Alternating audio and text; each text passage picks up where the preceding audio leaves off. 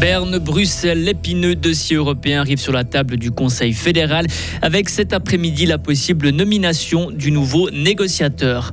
Être parent à l'âge où ses amis pensent à leur prochaine sortie, un décalage pas facile à vivre pour celles et ceux qui deviennent parents avant 25 ans.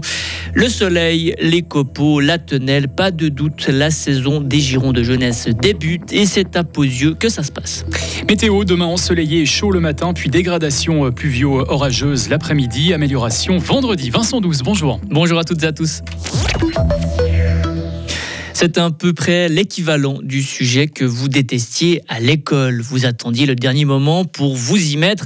Ce dossier au niveau politique en Suisse, eh bien, c'est celui de l'Union européenne, de la relation entre Berne et Bruxelles. Ce dossier est au menu du Conseil fédéral cet après-midi. Explication avec Serge Jubin, notre correspondant à Berne. La décision du Conseil fédéral est très attendue. Veut-il, faut-il tenter de négocier de nouveaux accords avec l'Union européenne Ou pour éviter de devoir trop concéder, peut-on se contenter de ce qui existe en cherchant quand c'est nécessaire des plans B? S'il devait arriver à la conclusion qu'il faut revitaliser le paquet d'accords bilatéraux, quelle méthode le Conseil fédéral va-t-il privilégier? Des accords sectoriels ou repartir sur un concept d'accord institutionnel global comme le réclame l'Union européenne? Avant d'entrevoir un accord, il faut fixer un mandat de négociation que devra porter à Bruxelles une ou un nouveau négociateur, puisque Livia L'œil a jeté l'éponge. Le Conseil fédéral pourrait aussi le désigner aujourd'hui. Le contenu du mandat sera essentiel. Avant l'abandon de l'accord cadre en 2021, le mandat de négociation prévoyait des lignes rouges, des impossibilités. L'échec était déjà contenu dans le mandat. La formule gagnante pourrait venir des cantons. Unanime en mars dernier, les gouvernements cantonaux ont clairement dit que des solutions de compromis sont possibles sur les questions cruciales de la protection des salaires, des aides d'État, de la citoyenneté ou des règlements des conflits. Le vice-président de la conférence des cantons, le jurassien Jacques Gerber. Il y a une volonté de part et d'autre de trouver des compromis, des solutions et ne pas uniquement se braquer et s'arrêter au problème. Ce qui nous permet aujourd'hui de dire au Conseil fédéral, en toute objectivité, il y a une marge de manœuvre. Nous devons reprendre les négociations avec l'Union européenne. Il y a aussi, semble-t-il, une fenêtre d'opportunité à l'agenda européen pour trouver un accord d'ici à l'été 2024. Et on en sera donc un peu plus dans l'après-midi. 5 milliards de francs. Voilà la facture payée par la Confédération entre 2020 et 2022 pour les coûts de la santé liés à la pandémie de Covid.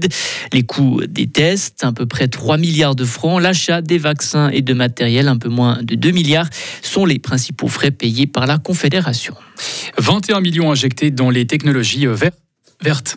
Entre 2017 et 2021, la Confédération a soutenu plus de 170 projets qui visent à développer les technologies environnementales. Ces innovations ont permis de diminuer l'empreinte carbone, la pollution dans de nombreux domaines. Un exemple à citer, le développement d'une nouvelle technologie pour les installations de chauffage au bois, une innovation qui permet de réduire la consommation d'énergie. 80 personnes réveillées et évacuées en pleine nuit. Des habitants d'un immeuble de Beaumont à Fribourg ont dû quitter leur logement à cause d'un incendie cette nuit. Les flammes se sont déclarées dans un appartement vers 3 heures du matin. Deux personnes ont été amenées à l'hôpital pour un contrôle. Les locataires de l'appartement ont dû être relogés. Les autres ont rapidement pu regagner leur logement. Ours Schwaller quitte le groupe Mutuel, annonce faite aujourd'hui par le groupe. Le Fribourgeois a occupé un siège au conseil d'administration de l'assurance depuis 2015. L'ancien conseiller d'État, sénateur et président de la Poste a décidé de se retirer. Avoir un enfant, c'est un bouleversement et les jeunes de moins de 25 ans ne sont pas forcément euh, préparés. Pour les aider, il existe une association qui fête ses 20 ans d'existence cette année. L'association Jeunes Parents. Devenir parent si jeune, c'est compliqué, comme l'explique Karine Demia-Rossel. Elle est la fondatrice de l'association Jeunes Parents. Ça provoque aussi un sentiment parfois de solitude et d'isolement, une difficulté de se sentir euh, faisant partie d'un groupe.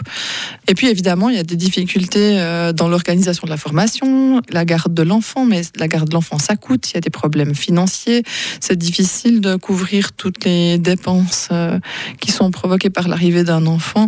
Donc ça crée aussi cette difficulté de pauvreté, précarité et le risque de rester dans la pauvreté et la précarité si on ne termine pas la formation d'un point de vue social, il est connu et reconnu. Les gens qui n'ont pas de diplôme ont plus de risques de pauvreté. Et donc, en fait, de par le fait même qu'un enfant, ça demande aussi beaucoup de temps et d'organisation, plus de l'argent, ça rend difficile la conciliation euh, jeunesse, parentalité et formation. L'association propose donc de rencontrer les jeunes parents pour les aider par exemple à établir un budget. Elle peut aussi proposer de s'occuper du ménage ou de l'enfant durant quelques heures pendant que les parents continuent leur formation. Et puis dans une trentaine de minutes, vous entendrez le témoignage complet justement de Karine de Mierrecel. La saison des Girons de jeunesse débute aujourd'hui avec Jus. On commence donc en Sarine à Posieux dès ce soir et jusqu'à dimanche. 30 000 personnes sont attendues sur la place de fête. Un loto, un souper spectacle avec Yann Lambiel et un cortège auront lieu. Les organisateurs ont commencé le montage de toutes les infrastructures en avril déjà. Jean-Yves Jacquat est le président du comité d'organisation du Giron de Posieux. Au début, malgré la pluie, on a quand même pu monter le bar à vin tous les soirs, on était une quinzaine de personnes, je dirais les plus manuels de la jeunesse, et puis pas mal, entre guillemets, d'amis charpentiers pour nous donner un coup de main. Au fur et à mesure du montage, on a eu euh, les jeunes de la jeunesse qui sont venus. Il y a 70 jeunes, plus environ une trentaine d'adultes d'amis du village, euh, d'amis des sociétés, des connaissances qui sont venus nous donner un coup de main. On se retrouve pratiquement à l'heure actuelle environ 40 à 50 personnes par soir ou par journée sur la place de fête. Le thème de ces 25e Girons des jeunesses sarinoises est les jeux vidéo et vous pouvez retrouver sur Frappe une vidéo du site. Un mot fin de sport avec un grâce père Servette, Saint-Galbal ou encore un périlleux déplacement chez le champion Young Boys pour Lausanne. La Swiss Football League a sorti le calendrier du championnat de Super League à venir. On parle donc là de football. La reprise, c'est le week-end du 22 juillet pour les clubs suisses. Retrouvez toute l'info sur frappe et frappe.ch.